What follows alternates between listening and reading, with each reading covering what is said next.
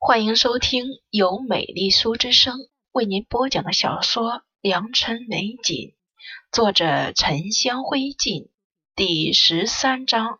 姑母母亲并没有同意锦朝的建议，给顾德昭抬一房姨娘。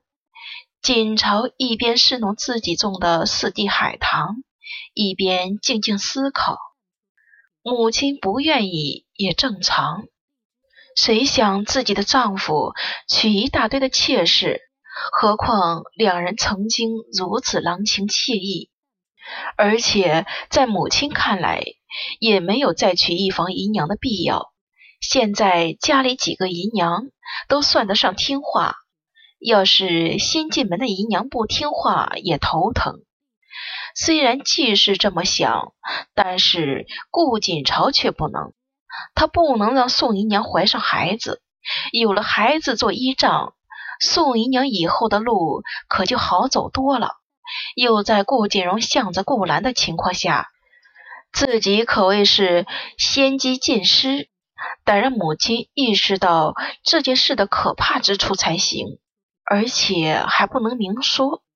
刘香帮他递剪刀。修剪完花草之后，又服侍他用暖房里新制的玫瑰花枝洗手。顾锦朝又让青仆抱几盆兰花送到父亲和顾锦荣那里。冬天里兰花少见，他的暖房里倒是养了许多。读书之人多半是爱惜兰花的，想必父亲和弟弟也喜欢。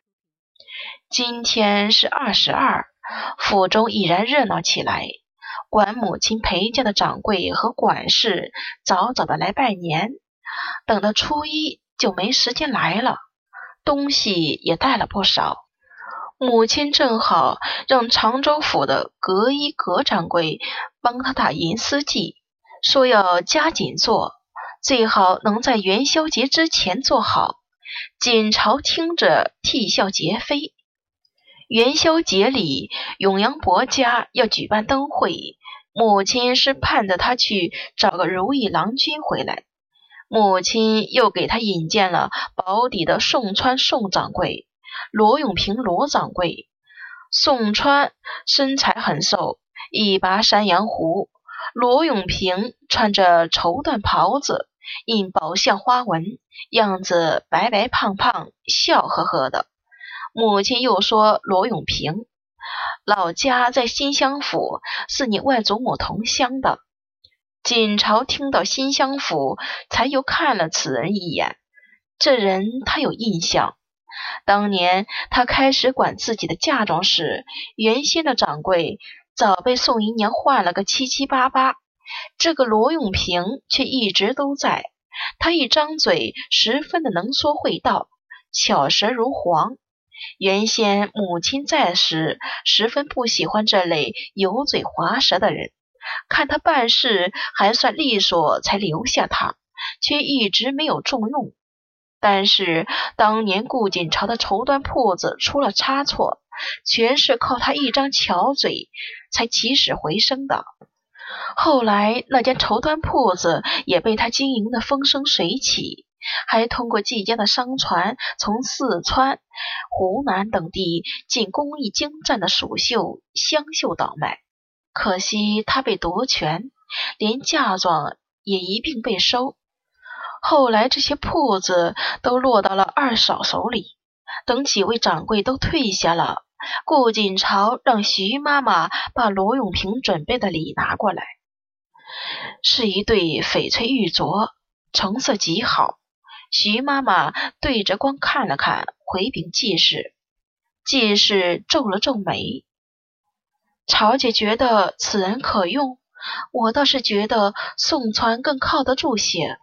而且他当年中过秀才，为人亲和。他不太喜欢罗永平，不过也是母亲给他的人，又看在是同乡的，不好打发罢了。顾锦朝知道母亲不善这些，笑道：“这做生意和做学问又不一样，母亲可别以貌取人。”顾锦朝就在东次间见了此人，他是母亲陪嫁的掌柜，算是他的家奴，也无需男女之防。罗永平没想到大小姐要见自己，受宠若惊，磕了头，又说了许多恭维话。锦朝让他起来，问了他在宝坻那间绸缎铺子，又把刘香兄长的事情交代了一番。罗永平欣然应诺，大小姐交代的事自然要办好。日子走得飞快，二十三祭灶天，二十四写对联，又在祖宗牌位前摆了三生熟食，刮过酒水，等着大年初一祭拜。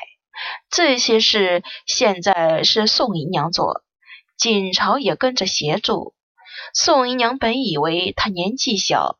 做事情不熟练，必定手忙脚乱的。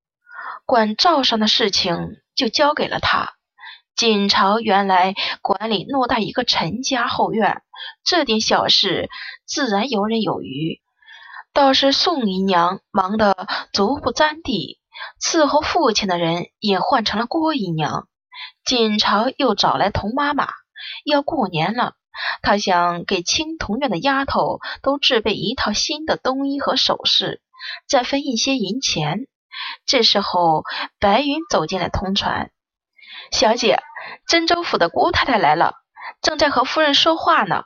徐妈妈让品梅过来告诉您一声。”姑太太，锦朝皱了下眉，他一时想不起真州府还有顾家认识的人了。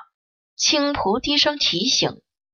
是老爷嫁到真州府的包姐，青仆这么一说，锦朝才想起来，父亲排行第四，上面却只有一个包姐，嫁到了真定府许家。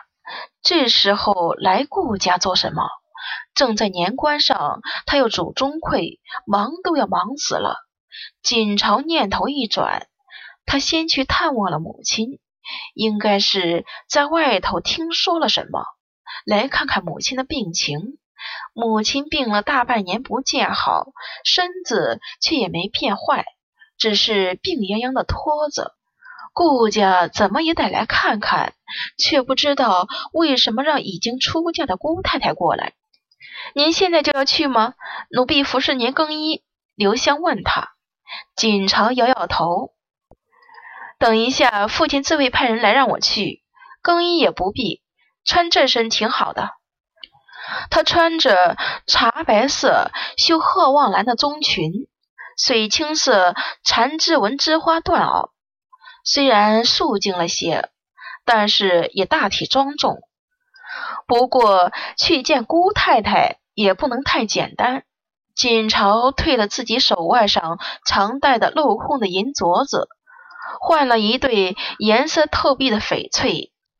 又试了三朵蕾金丝宝石珠花，果然不一会儿，父亲身边的碧月姑娘来传话：姑太太正在菊柳阁的会客室里，因为母亲身体不适，又叫了宋姨娘、杜姨娘陪她说话。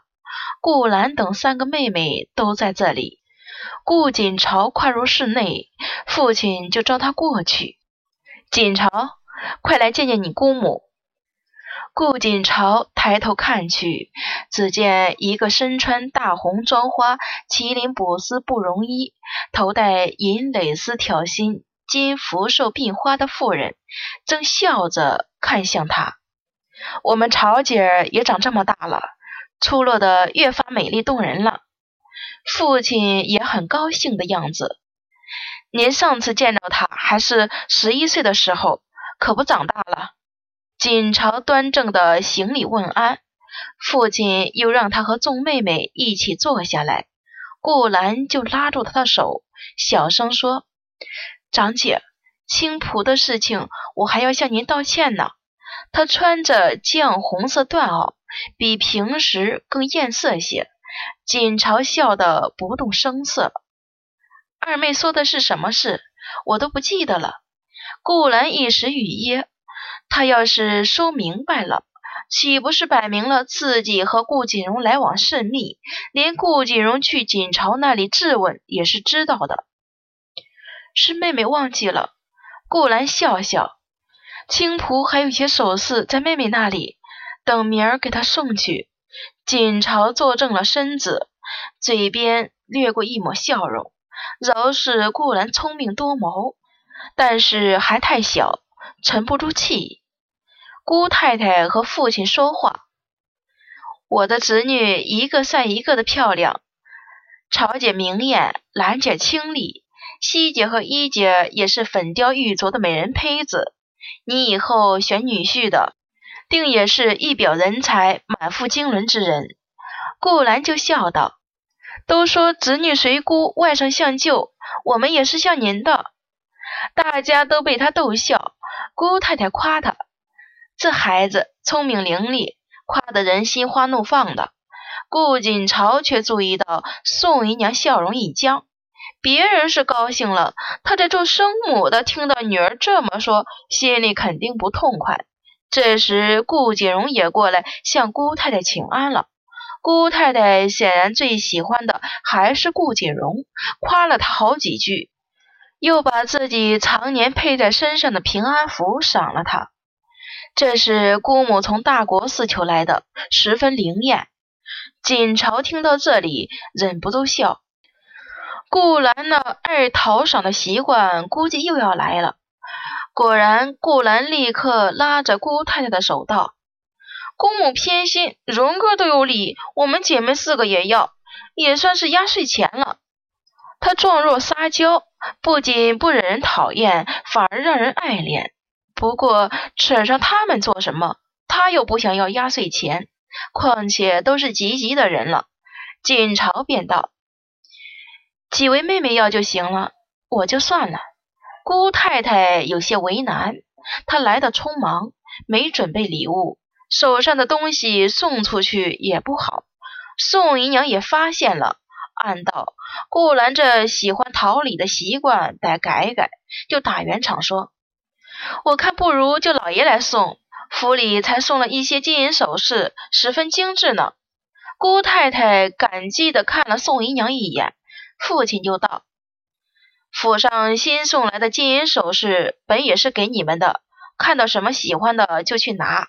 他并不在意这些。”顾兰笑道：“我看从常州府送来的两套金丝髻头面就十分不错，上面嵌的红宝石透亮清澈，一个是英系连纹的，还有镂空的青玉镶嵌。”一个是连纹祥云，十二两金子打的，还配了金玲珑草丛头面。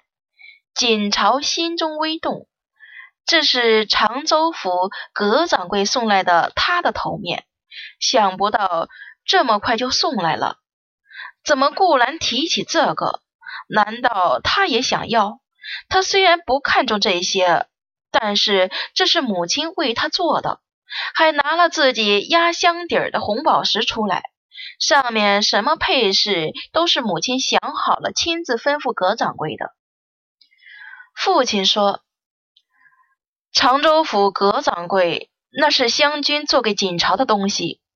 湘君是母亲的字。”宋姨娘笑道：“瞧我们兰姐儿，你还没及笄，也带不着那些。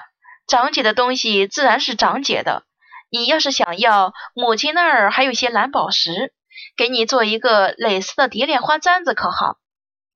顾兰也有些羞愧，我竟然不知道那是长姐的。倒也是，我看上面那红宝石如此漂亮，做工又精湛，自然是母亲做给长姐的。顾锦朝手都捏紧了。顾兰小小年纪，说话竟然这么毒。